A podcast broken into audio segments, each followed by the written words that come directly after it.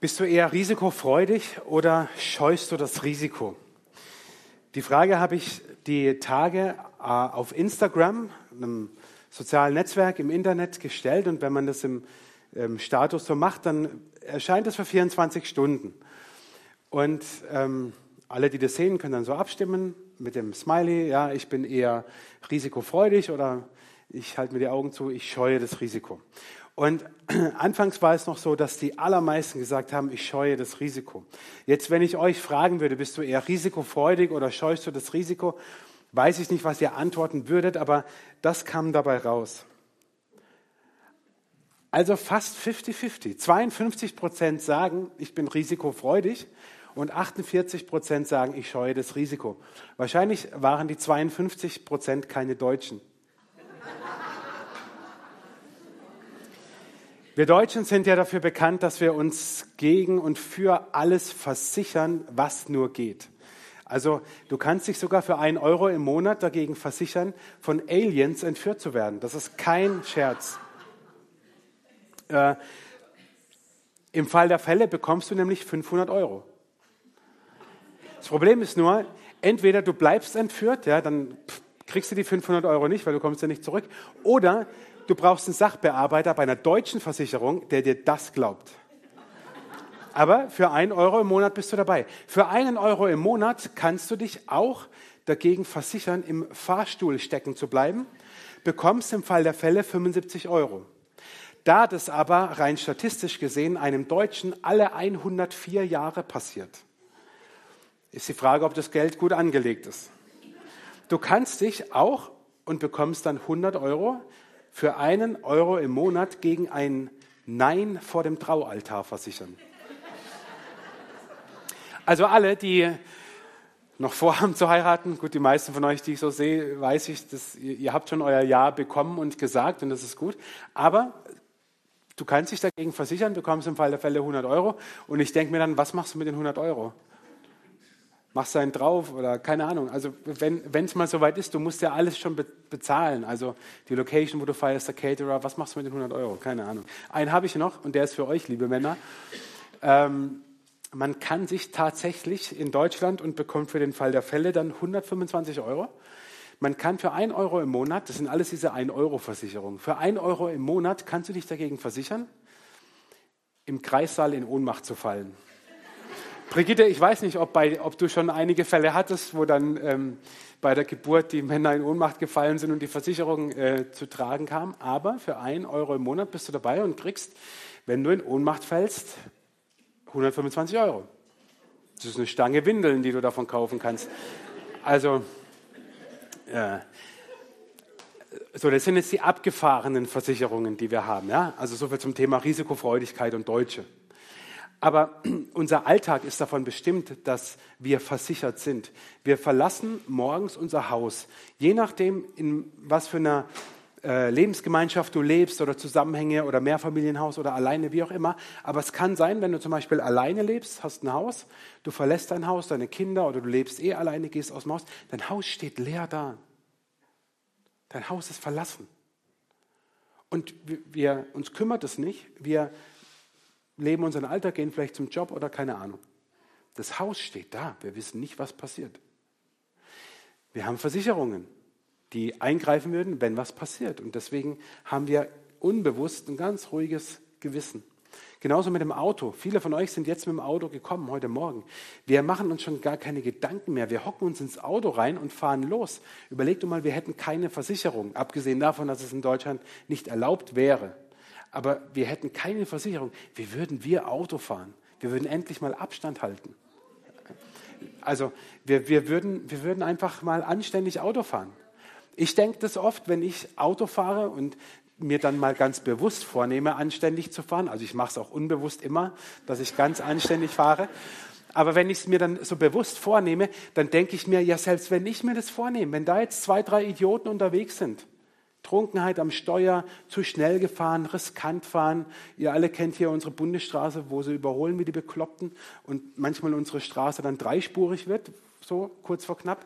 Ähm, da kannst du vorsichtig fahren, so viel du willst. Wenn die anderen das nicht tun, soll euch aber nicht abhalten, anständig zu fahren. Ja? Also jetzt nicht irgendwie mir das Wort im Mund umdrehen und sagen, der Pfarrer hat gesagt, ich darf unanständig fahren. Nein, ähm, Krankenversicherung, genau das Gleiche. Wir gehen zum Arzt, wir werfen uns Tabletten ein, Risiken und Nebenwirkungen interessieren uns nicht. Wir verstehen zwar eh nicht, was da steht und denken oft so, naja gut, in seltenen Fällen, in sehr seltenen Fällen, ach meine Güte, wird schon stimmen. Wir würden aber manches gar nicht tun, wenn wir keine Versicherung hätten. Also nochmal, der Deutsche und Risiko, das ist wie ich und Ballett. Also passt einfach nicht. Vergesst es euch, das vorzustellen. Deswegen die 52 Prozent, ich müsste nochmal nachschauen. Ähm, ah, das kann ich jetzt nicht mehr, wer das war, ob das Deutsche waren oder nicht, aber ich glaube nicht. Zumindest haben sie vielleicht noch anderes Blut in den Adern fließen. Ihr seht, wir, wir, wir lieben das Risiko eigentlich nicht, nicht wirklich. Und ähm, mit dieser Predigtreihe fordern wir euch raus. Wir sage ich, weil, weil ähm, Laura wird auch mal predigen, Marc wird predigen. In drei Wochen wird Martina Dinner, die Schuldekanin, da sein und predigen, weil wir auf Ältestenklausur sind. Und wir fordern euch mit Josua sozusagen heraus, ein Leben zu führen, das sich von der Mittelmäßigkeit verabschiedet. Es gibt nichts Schlimmeres als Durchschnitt. Das war schon in der Schule so. Wenn der Lehrer gesagt hat oder die Lehrerin, was der Durchschnitt war, und du hattest die Note, das war irgendwie ätzend. Also besser oder schlechter, besser ist natürlich noch besser, aber sich abheben, ja. Und deswegen, Mittelmäßigkeit ist etwas, was mich zutiefst langweilt. Lieber sind Leute komplett anderer Meinung als ich. Lieber machen sie Fehler, liebend gern, liebend gerne machen sie Fehler. Aber Mittelmäßigkeit, das Leben so hinnehmen, dahin plätschern lassen, es gibt kaum etwas, womit du mich mehr langweilen kannst. Und ich weiß es nicht, ob Gott auch, keine Ahnung. Ich habe ihn das noch nicht gefragt. Ähm, aber berufen hat er dich auf jeden Fall nicht dazu, ein Leben in Mittelmäßigkeit zu führen. Was ich damit meine, möchte ich euch verdeutlichen mit dem, wo wir heute mit Josua starten. Israel befindet sich an einem Wendepunkt. 40 Jahre sind sie durch die Wüste gewandert, im Kreis gelaufen, und jetzt stehen sie vor dem Land, das Gott ihnen verheißen hat. Das wird einmal so aussehen. Im Moment noch nicht, weil die Stämme, wie sie hier eingezeichnet sind, haben das Land ja noch nicht eingenommen. Aber so wird es einige Zeit später nach Josua 1 wird es aussehen. Die Stämme Israels werden dieses Land eingenommen haben und verteilt haben. Und es gab genaue Anweisungen, was wird welchem Stamm zugeteilt. Ich zoome noch ein bisschen rein. Ihr seht zwei Kreise. Der untere Kreis ist der Berg Nebo. Auf den führte Gott Mose und ließ ihn das Land sehen, in das sein Volk kommt, das er 40 Jahre durch die Wüste begleitet hat, aber selber nicht hineingehen durfte. Und nachdem Mose auf dem Berg war und dieses Land gesehen hat, stirbt er. Und der zweite Kreis, Jericho, ist der Ort, wo Israel dann später über den Jordan geht. Also im positiven Sinne aber ins neue Land. Das ist der Ort, wo sich alles entscheidet. Der Ort, wo der Anfang ist für die Landnahme, um dieses ganze Land einzunehmen. Und noch noch stehen die Israeliten vor diesem Land, in dem ja andere Menschen wohnen. Es ist ja nicht unbewohnt und sie sagen, ja gut, jetzt machen wir nochmal Rast und dann gehen wir weiter. Da wohnen ja andere drin. Und an diesem Wendepunkt, an diesem Wendepunkt beginnt das Buch Josua und beginnt nicht die Geschichte Josua, aber das zumindest, was wir von ihm am meisten wissen und kennen. Ich lese mit euch, ihr könnt mitlesen, die ersten neun Verse aus dem ersten Buch, äh, aus dem ersten Kapitel. Nachdem Mose, der Knecht des Herrn, gestorben war, sprach der Herr zu Josua, dem Sohn Nuns, Moses Diener: Mein Knecht Mose ist gestorben. So mach dich nun auf und zieh über den Jordan, du und dies ganze Volk, in das Land, das ich euch geben werde. Lest ihr mit? Krasse Stelle. In das Land, das ich ihnen, den Israeliten, gegeben habe. Jede Stätte, auf die eure Fußsohlen treten werden, habe ich euch gegeben, wie ich Mose zugesagt habe. Von der Wüste bis zum Libanon und von dem großen Strom Euphrat bis an das große Meer gegen Sonnenuntergang, das ganze Land der Hethiter soll euer Gebiet sein. Es soll dir niemand widerstehen, dein Leben lang. Das ist mal krass, oder? Es soll dir niemand widerstehen, dein Leben lang. Wie ich mit Mose gewesen bin, so will ich auch mit dir sein.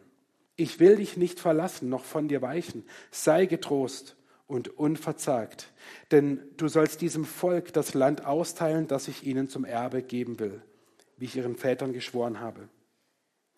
Sei nur getrost und ganz unverzagt, dass du hältst und tust in allen Dingen nach dem Gesetz, das dir Mose, mein Knecht, geboten hat. Weiche nicht davon, weder zur rechten noch zur linken, damit du es recht ausrichten kannst, wohin du auch gehst.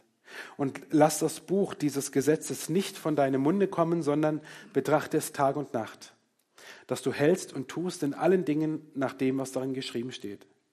Dann wird es dir auf deinen Wegen gelingen und du wirst es recht ausrichten. Siehe, ich habe dir geboten, dass du getrost und unverzagt seist. Lass dir nicht grauen und entsetze dich nicht, denn der Herr, dein Gott, ist mit dir in allem, was du tun wirst. Das sagt Gott Josua an diesem Wendepunkt, wo sich das Volk Israel befindet. 40 Jahre war dieses Volk in der Wüste. 40 Jahre nur Sand, ohne Strand. Falls sich jetzt manche schon gefreut haben. 40 Jahre nur Sand, 40 Jahre Trockenheit, 40 Jahre Wüste, 40 Jahre ein sehr eingeschränkter Speiseplan, 40 Jahre ohne Handy. Dann können sich manche gar nicht vorstellen. 40 Jahre, 40 Jahre, in denen sie gelebt haben, wie sie es sich nicht ausgesucht haben. 40 Jahre, in denen Kinder geboren wurden und aufgewachsen sind. 40 Jahre, in denen Menschen gestorben sind. 40 Jahre in der Wüste, die kein wirklich schönes Zuhause war. 40 Jahre das prägt die Menschen, das prägt das ganze Volk, das prägt ihre Vorstellungen, ihre Werte, ihre Gedanken, ihre Hoffnungen, die sie vielleicht schon nicht mehr haben. 40 Jahre, in denen sie aus der Verheißung leben. 40 Jahre, in denen sie immer wieder gehört haben von Mose, hey, das ist hier nicht alles, da kommt noch was. 40 Jahre, in denen sich das aber nicht erfüllt hat. 40 Jahre, in denen sie immer wieder warten mussten und Mose sie immer wieder vertröstet hat und immer gesagt hat, Leute, Leute, Leute, das Schönste kommt erst noch. Oder wie Oscar Wilde es so schön sagt, am Ende wird alles gut. Wenn es nicht gut wird, ist es noch nicht das Ende. Das hat Mose immer und immer wieder holt gegenüber seinen Landsmännern und Landsfrauen. Wenn es noch nicht gut ist, dann sind wir noch nicht am Ende. 40 Jahre, in denen dieses Volk gelebt hat aus Gottes Eingreifen. Immer wieder gab es, lesen wir von Wundern in den ersten äh, fünf Büchern Mose, wie Gott mit seinem Volk Geschichte schreibt und unbeschreibliche Dinge tut. 40 Jahre, in denen sie erleben, wie Gott lebendig ist, 40 Jahre, in denen sie Gott als den erleben, der in ihr Leben eingreift und nicht will, dass es einfach nur so in der Wüste versickert oder untergeht. 40 Jahre. Und jetzt steht dieses Volk am Wendepunkt. Und ich stelle mir vor, wie es innerhalb dieses Volkes zwei Typen gibt. Zwei Arten von Menschen, die natürlich, der eine hat ein bisschen von dem noch und der andere von dem, ja, aber zwei Typen von Menschen. Der eine Typ sagt, oh, ich habe mich doch in der Wüste eigentlich ganz gut eingerichtet. Und Typ 2 sagt, ich will ins neue Land. Typ 1 sagt, ach, so schlimm war die Wüste auch nicht. Ja, ein bisschen viel Sand, aber immerhin besser als dauernd Glatteis. So. Jeden Tag Manna. Besser als jeden Tag Kürbis. So. Und der andere sagt, nein, nein, nein, das ist nicht alles. Wir, es gibt doch ein neues Land, das, das auf uns wartet und da will ich hin. Und diese zwei Typen sind so ein Spiegel für uns. Nicht, dass euer Leben eine Wüste wäre, das möchte ich damit nicht sagen, aber es kann auch bei uns passieren, dass wir uns schnell mit unserem Leben einrichten. Dass wir sagen, ja gut, läuft so, ne? Monotonie ist das höchste Gefühl von Glück. Könnte schlimmer sein. Hab was zum Anziehen, hab was zum Essen, hab's heute Morgen in den Gottesdienst geschafft. Es gibt doch viele, denen es schlechter geht. Und andere, die sagen, das kann nicht alles sein. In meinem Leben muss es noch mehr geben. Gott muss noch mehr für mich vorbereitet haben. Das geht nicht, dass das alles ist. Und ich fordere dich heute Morgen raus. Ich werde die, diese beiden Typen jetzt gleich ein bisschen überspitzt auch darstellen, was das heißt, dass du ehrlich zu dir selber bist und dich fragst, welcher Typ bist du? Sinnbildlich für diesen ersten Typ, der sagt, oh, ich habe mich in der Wüste eigentlich ganz gut eingerichtet, habe ich euch eine Bibelstelle dabei, weil wir immer wieder in den, vor allem im vierten Buch Mose, so lesen, wie das Volk so motzt und murrt und jammert und klagt. Und in Ägypten war eigentlich alles viel besser, ja. Und wie Mose darauf reagiert und auch andere. Also für den Typ 1, der sagt, ich habe mich in der Wüste eingerichtet, 4. Mose 11, Vers 5 und 6. Wir denken an die Fische, sagen sie, die wir in Ägypten umsonst aßen, und an die Kürbisse, die Melonen, den Lauch, die Zwiebeln und den Knoblauch. Nun aber ist unsere Seele matt, denn unsere Augen sehen nichts als das Manna. Diese zwei Verse, die spiegeln für mich die ganze Verzweiflung des Volkes Israel wider. Sie sehnen sich nach Kürbis. Wie tief muss man sinken? Wie verzweifelt muss man sein, um sich nach Kürbis zu sehnen? Versteht ihr? So schlecht geht es ihnen. Okay. Sie sehnen sich ja nicht nach den Kürbissen. Sie sehnen sich zurück nach Ägypten. Was war in Ägypten? In Ägypten waren sie Sklaven. In Ägypten wurden sie gefoltert, wurden sie misshandelt, mussten Arbeit verrichten, bekamen dafür nichts, außer ihr Leben durften sie behandeln, aber das war kein Leben, das war Unterdrückung pur. Und sie sehnen sich danach zurück. Der Kürbis ist quasi nur so das Sahnehäubchen. Diese Menschen sind, ich habe mal so drei Dinge, wie ich sie charakterisiere. Ihr Leben ist komplett rückwärtsgewandt. Früher war alles gut, früher war alles besser. Es war zwar nicht alles gut, aber es war zumindest früher. Alles, was war, war irgendwie besser. Selbst Sklaverei in Ägypten, was für ein Quatsch. Schlechtes wird glorifiziert. Die Sklavenarbeit, da wollen sie hin. Wie, wie, wie, wie doof muss man eigentlich sein? Es wird, es, es gibt manche Stellen, das war jetzt nur eine, es gibt manche Stellen, da heißt es, uns ging es besser in Ägypten. Leute, die wurden unterdrückt, die wurden gefoltert, sie waren Sklaven aufs Übelste misshandelt. Und sie sagen, wow, das war so schön. Also wie viel Kürbis muss man essen, um zu dieser Haltung zu kommen? Das verstehe ich. Ich höre jetzt auf mit dem Kürbis. Das Schlechte wird nicht nur hingenommen, sondern es wird glorifiziert. Das heißt, auf den Sockel gestellt und auch noch ganz besonders positiv dargestellt. Und Gottes Gaben werden beleidigt. Schaut mal, sie sagen zum Schluss, nun aber ist unsere Seele matt. Also wir sind am Ende, wir sind deprimiert, wir wollen nicht mehr leben, ist alles doof. Denn unsere Augen sehen nichts als das Manna. Also dieses Brot, was Gott vom Himmel geschickt hat, oder brotähnliches Substanz, womit Gott sein Volk ernährt hat, hätten sie das nicht bekommen, wären sie verhungert und Gottes Geschenke, Gottes Gaben für sich, sagen sie, die sind schuld, dass mein Leben eigentlich nicht mehr lebenswert ist, dass meine Seele matt ist, dass ich keinen Bock mehr habe. Sie, das ist pervers, also verdreht im wahrsten Sinne. Was Gott ihnen schenkt, machen sie noch verantwortlich dafür, dass ihre Seele matt ist. Unglaublich. Menschen, die sich in der Wüste eingerichtet haben, deren Leben ist rückwärtsgewandt. Sie glorifizieren das Schlechte und sie beleidigen Gottes Gaben, erkennen oft nicht mal, was Gott ihnen schenkt und machen Gott noch dafür verantwortlich. Schau doch einfach mal in diese Bereiche deines Lebens rein.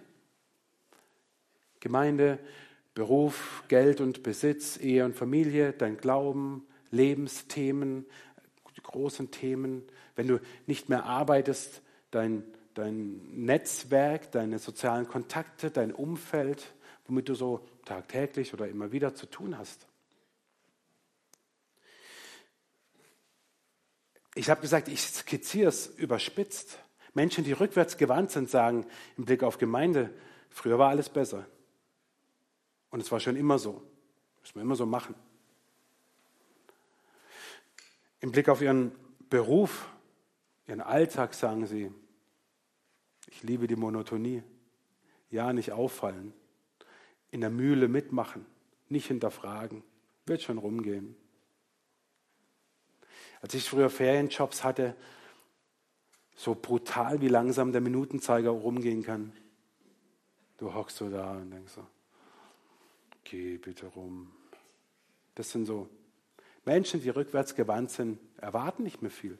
Die wollen einfach nur, dass die Zeit rumgeht. Als ich einmal einen Ferienjob mal hatte bei Bosch nach dem Abi in Karlsruhe, musste ich morgens um fünf aufstehen und kam abends gegen sieben wieder zurück. Und das war für mich damals echt noch schlimm, so früh aufzustehen, als einer, der gerade Abi gemacht hat. Und kam abends zurück und da warst du dann fertig danach. Und ich habe dort ganz klassisch am Fließband gearbeitet. Und jetzt waren dort Menschen, die sind noch, mussten noch früher aufstehen und kamen noch ein bisschen später nach Hause und haben das seit 20 Jahren gemacht. Das hat mir damals total die Augen geöffnet, bis heute, wo ich sage, ich weiß, zwar nicht jetzt aus eigener Erfahrung, weil mein Beruf ist einfach in der Gemeinde, aber ich weiß, was es heißt, einen Job zu haben, einen Beruf zu haben und sich dann noch ehrenamtlich einzubringen, wo man abends lieber mal die Füße hochlegen würde. Egal, ob das jetzt bei der Kirche ist oder ob es im Verein ist.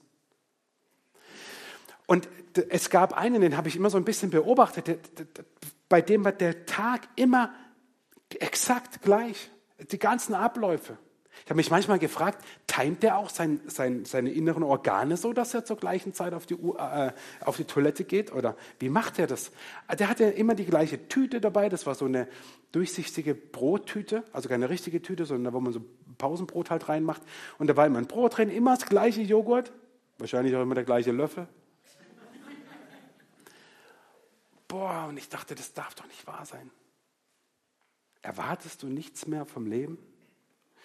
Im Blick auf Geld und Besitz entscheidet nicht Gott, sondern du, was du spendest.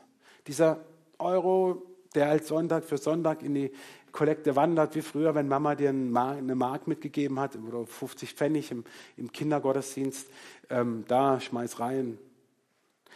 Im Blick auf Ehe und Familie man hat sich halt eingerichtet, lebt nebeneinander her. Aber weißt du, was deinen Partner, was deine Kinder, egal ob sie schon aus dem Haus sind oder ob sie noch daheim sind, was sie wirklich bewegt, was sie beschäftigt, wo ihre Leidenschaften sind?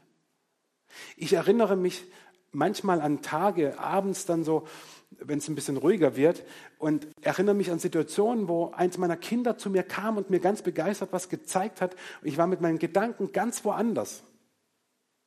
Und abends kommt mir diese Situation wieder und ich denke, Mann, habe ich, hab ich mal gefragt, warum dich das gerade so begeistert oder voll cool, dass du das gebastelt hast? Was hast du damit vor? Wie bist du auf die Idee gekommen? Ja, schön, hm, geh spielen. Also nicht ganz so schlimm, aber was erwartest du von, von, von deiner Ehe und von deiner Familie?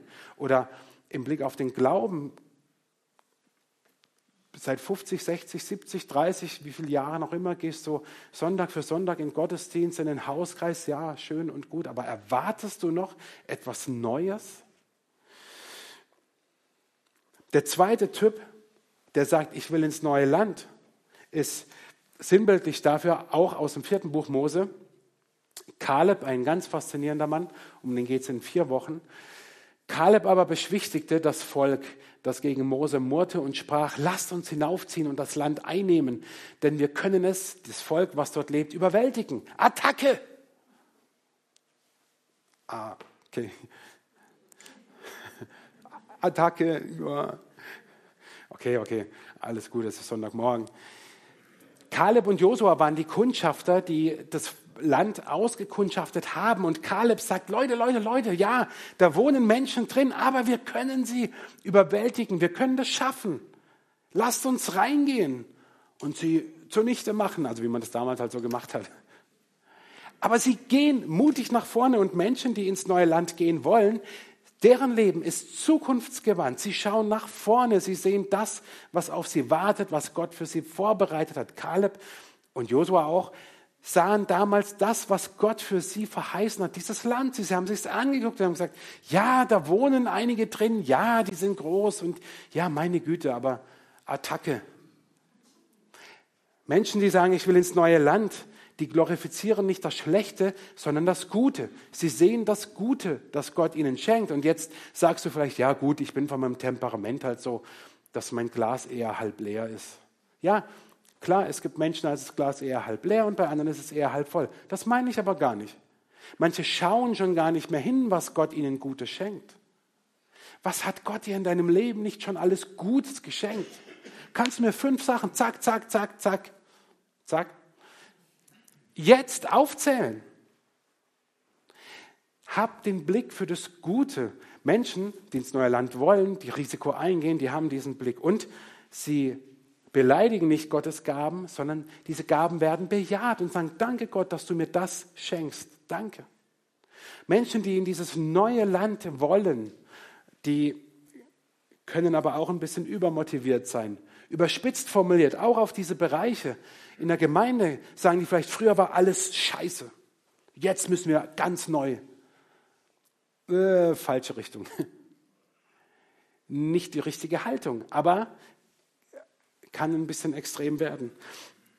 Im Blick auf den Beruf sagen Sie vielleicht, ich muss jetzt unbedingt nächste Sprosse, Karriereleiter, muss den nächsten Schritt gehen, egal ob ich kompetent dafür bin, egal ob dafür dann mehr Zeit flöten geht mit der Familie, mit, der, mit dem Ehepartner, egal was das macht, Hauptsache ich Attacke, mach den nächsten Schritt. Oder im Blick aufs Geld legt man waghalsige oder nimmt man waghalsige Spekulationen vor. Hauptsache das Geld vermehrt sich. Also versteht ihr, man kann auch das neue Land attackemäßig einnehmen wollen und fällt auf der anderen Seite vom Pferd runter. Genauso auch im Blick auf Ehe und Familie.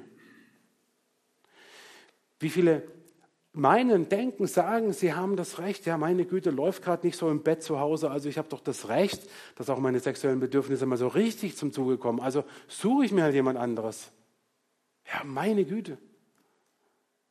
Oh, wenn ihr denkt, das wäre jetzt aus der Luft gegriffen. Oh nein, das ist es nicht.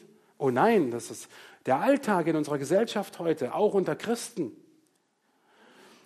Versteht ihr, Attacke, neues Land und nicht gucken, was das mit anderen macht, ist auch nicht der richtige Weg. Oder auch im Blick auf den Glauben, Dinge über Bord zu werfen. Was glauben Christen, die jahrelang im Glauben stehen, kommen dann plötzlich neue Meinungen auf, Theologe XY oder muss nicht mal Theologe sein, kann auch irgendwie so ein Besserwisser und Schwätzer sein, der, der die Menschen einfach motiviert und begeistert und dann zahle ich 500 Euro für ein blödes Buch, was überhaupt der größte Schwachsinn ist oder nicht fürs Buch vielleicht, aber für ein Seminar, für eine Veranstaltung, für eine Konferenz, keine Ahnung was. Ich, ich check's manchmal echt nicht, wie wir rationalen Deutschen, erinnert euch an den Anfang, kein Risiko, alles abklären, aber wie wir manchmal dann Leuten auf den Leim gehen, wo ich sage, sag mal, hast du mal ein Stückchen nachgedacht? Attacke neues Land, da kann man auch auf der anderen Seite richtig runterfallen. Und deswegen sagt Gott nicht nur Josua, sondern beiden Typen, damals und auch heute hier. Siehe, ich habe dir geboten, dass du getrost und unverzagt seist.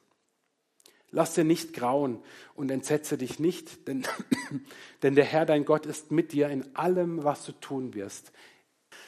Risiko plus X gleich Chance. Was aber ist es? Was ist dieses X? Was ist dieses X, was wir brauchen, damit das Risiko nicht uns wie ein großer Berg vorkommt, vor dem wir uns fürchten, noch wo wir auf der anderen Seite runterfallen? Was ist es, was das Risiko uns zu einer Chance werden lässt? Heute ist dieses X das schlichte Wort Vertrauen. Gott ruft dich raus, dein Leben nicht in dieser Mittelmäßigkeit zu führen, sondern ein Risiko einzugehen. Manche spürst du vielleicht, wo du sagst, ja, Gott will doch oder ich sollte doch, ja. Aber dann fehlt dir vielleicht ein Stück Vertrauen. Mit dem Vertrauen ist es so eine Sache. Ihr seht auf diesem Berg oder an diesem Berg einen Kreis. In diesem Kreis, falls man es nicht so richtig sieht, da ist ein kleiner roter Punkt, den daneben sieht man schon gar nicht. Das sind Menschen, die dort hochklettern. Kurz nachdem ich dieses Foto gemacht habe, bin ich da selber hoch. Letzten Sommer mit Günther und mit Reißer. Sieht übrigens schlimmer aus, als es ist. Trotzdem, in den ersten Minuten, wenn du in diesen Berg da reingehst und dir klar machst, das ist jetzt dein Zuhause für die nächste Zeit, da wird es ja echt anders, vor allem mir, wo ich nicht gewohnt bin. Für Günther war das Kindergeburtstag, was er da gemacht hat.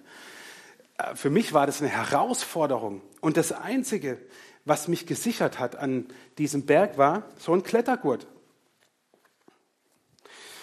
Diesen Klettergurt hatte ich an und habe mit diesem Klettergurt mich an den Stahlseilen, die dort sind, festgemacht mit einem Karabiner und einem Seil, was dann verbindet. Und das war alles, was mich hält. Ich konnte mich reinlegen, zurücklehnen, das hat mich gehalten. So ein Gurt. Und ich musste irgendwann den Entschluss fassen, okay, ich vertraue dem blöden Ding. Ich wäre ja verrückt geworden, wenn ich bei jedem Schritt, den ich gemacht hätte, und das war nur ein Teil, da kam noch was danach. Und dann musste man ja auch wieder runter.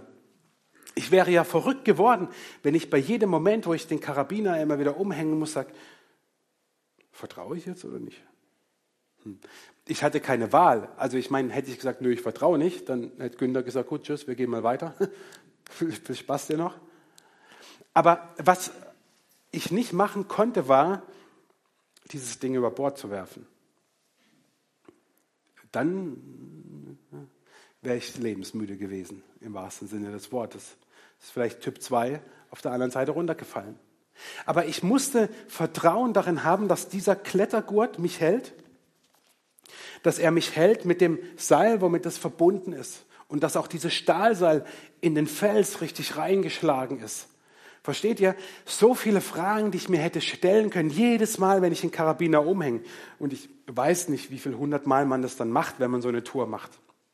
Irgendwann musste ich einfach vertrauen. Mit Gott ist es doch genauso. Du kannst andauernd hinterfragen und zweifeln. Das kannst du machen, damit wirst du aber nicht glücklich. Irgendwann muss der Moment kommen, wo du sagst, okay, Risiko plus Vertrauen gleich Chance. Und ich möchte dir vier, vier Gedanken mitgeben, wie dein Vertrauen wachsen kann, dass du das Risiko eingehst. Das erste ist ein Rückblick auf mein Leben. Das klingt jetzt so pathetisch. Was ich damit meine ist, schau doch mal in dein Leben. Wo gab es und wo gibt es Situationen, in denen du Gott vertraut hast und es ging weiter? Momente, wo du vielleicht nicht wusstest, was ist die richtige Entscheidung. Wie geht es weiter? Du hast Gott vertraut und es ging weiter. Das zweite ist das Gebet. Wenn wir beten, beten wir doch nicht zu einem Gott, der irgendwie böse auf uns ist, der sauer auf uns ist, sondern wir beten zu dem liebenden himmlischen Vater und Papa. Das dritte ist, trau Gottes Wort etwas zu. Mensch, wenn wir diesen Vers hören oder lesen aus Josua 1. Siehe, ich habe dir geboten, dass du getrost und unverzagt seist. Lass dir nicht grauen und entsetze dich nicht, denn der Herr dein Gott ist mit dir in allem, was du tun wirst. Ja, dann Attacke. Und oft, und ich schließe mich damit ein, leben wir doch so unseren Tag und unseren Alltag und die großen und die kleinen Herausforderungen unseres Lebens, als ob es das überhaupt nicht gäbe. Oder als ob es das zwar gibt, aber nicht stimmt. Aber wenn das stimmt und dahinter steht ja nicht irgendwer, sondern der Schöpfer dieses Universums, wenn das stimmt, ja dann ab in den Berg. Trau Gottes Wort etwas zu.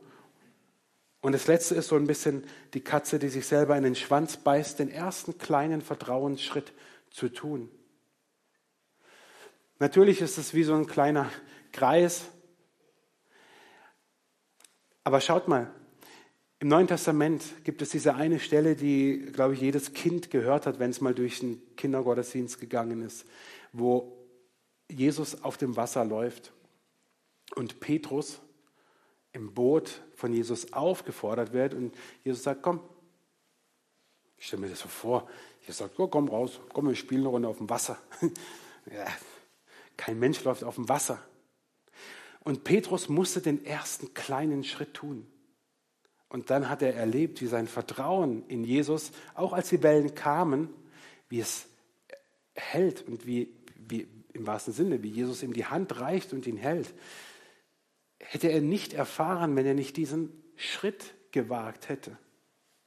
Und jeder von euch, da bin ich mir sicher, hat in seinem Leben Momente gehabt, da habt ihr schon einen Schritt gewagt und wagen müssen, ehe ihr erlebt habt, wie Gott euch getragen hat. Tut das wieder. Deswegen der Rückblick auf das Leben. Vergewisser dich, halte dir vor Augen, was Gott schon in deinem Leben Gutes getan hat und wo Vertrauen erfüllt wurde und nicht enttäuscht wurde. Denn beiden Typen sagt Gott, siehe, ich, der Schöpfer dieses Universums, habe dir geboten, dass du getrost und unverzagt seist. Lass dir nicht grauen und entsetze dich nicht, denn der Herr dein Gott ist mit dir in allem, was du tun wirst.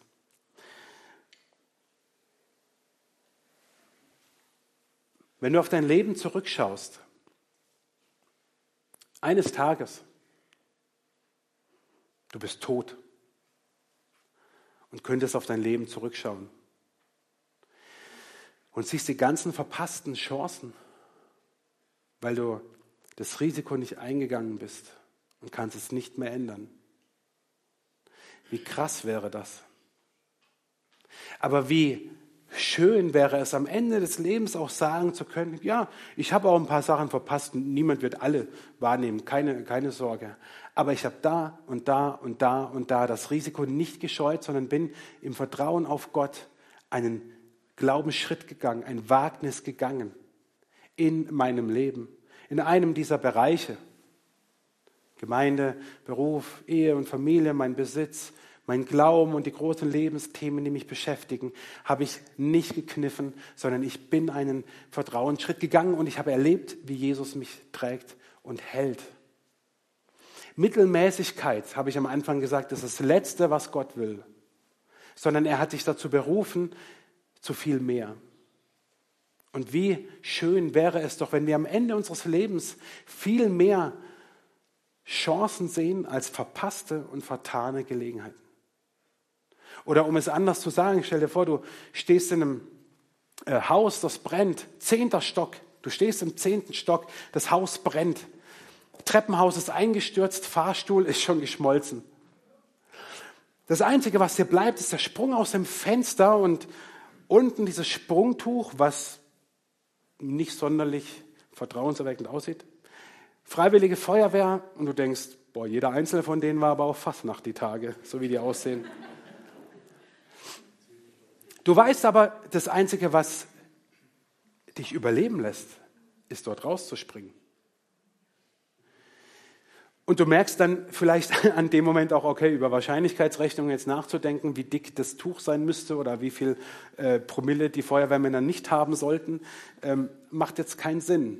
Entweder du springst oder du lässt es bleiben. Aber du weißt, die einzige Chance ist, auch wenn wenn, wenn, wenn du dir nicht sicher bist, ob das alles trägt und hält, zu springen. Wir leben in so einem brennenden Gebäude. Wir, Im wahrsten Sinne leben wir in solch einem brennenden Gebäude, das ist nämlich unser Körper. Die biologische Uhr tickt. Bei jedem. Und wir wissen nicht, wann sie aufhört. Die Frage ist aber, wie wir uns entscheiden ob wir springen oder nicht.